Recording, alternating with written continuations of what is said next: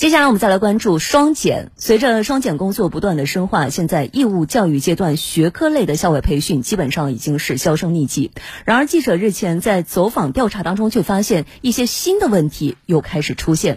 培训目标已经不能再针对义务阶段学生，所以现在呢，有些培训机构摇身一变，把目光放在了学龄前孩子们的身上。我们来听一下湖北台新闻三六零记者的调查。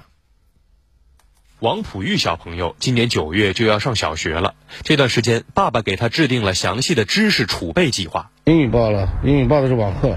不过，对于网课，王先生说只是图个心理安慰。你爸爸给你报的英语，你爱学吗？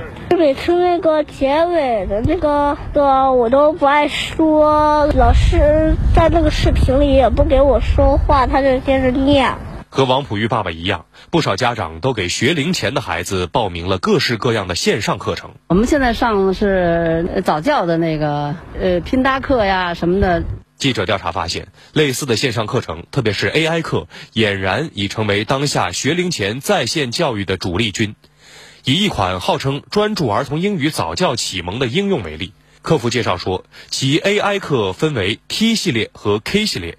T 系列适合一到三岁零基础的宝贝学习，三岁以上的宝贝可以从 K 系列学起。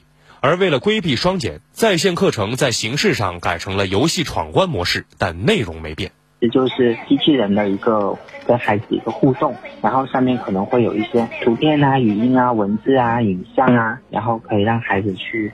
一边看一边跟读啊，然后锻炼他的一些听力啊，这样子。对此，专家认为，各种形式的 AI 课程火爆，究其深层次原因，还是很多家长依然存在不能让孩子输在起跑线上的观念。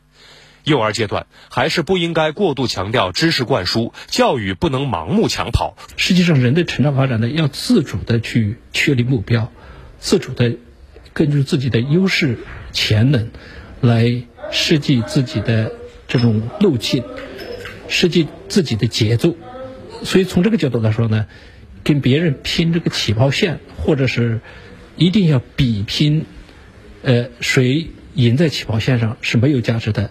很多这种比拼呢，最终的结果是赢在起跑线，输在终点，输在过程。我认为这个家长和各方面呢，一定要避免这样一种情况。